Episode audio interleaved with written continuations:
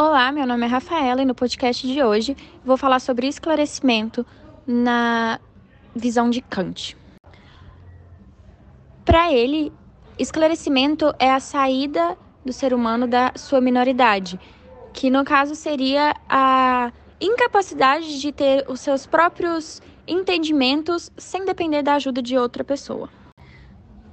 A saída da minoridade e a ida para a maioridade é um processo que depende totalmente de si próprio. Você mesmo deve construir e passar por esse processo a partir de suas atitudes, sem a dependência de qualquer outra pessoa. É importante a gente ressaltar que minoridade e maioridade não são diretamente relacionados com a idade de cada um. Existem muitos adultos que permanecem na sua minoridade, seja por preguiça, por comodismo ou alguns outros motivos, e existem pessoas mais novas que, por situações da vida, são obrigadas a sair da minoridade com alguma antecedência.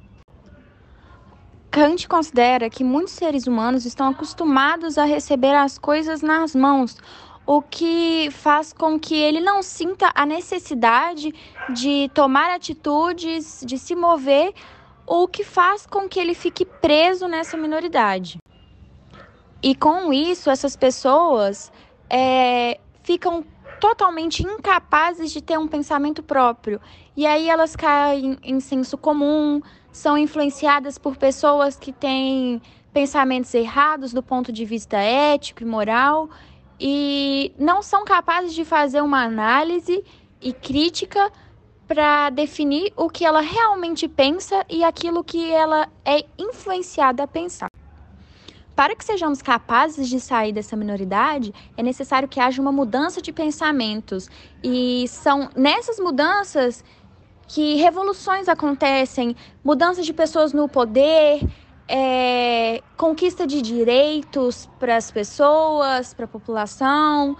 Evoluções, as evoluções que acontecem na sociedade são capazes, graças a, ao fato de terem atingido a maioridade e terem sido capazes de construir um pensamento crítico que fizesse as pessoas se moverem e saírem do cômodo.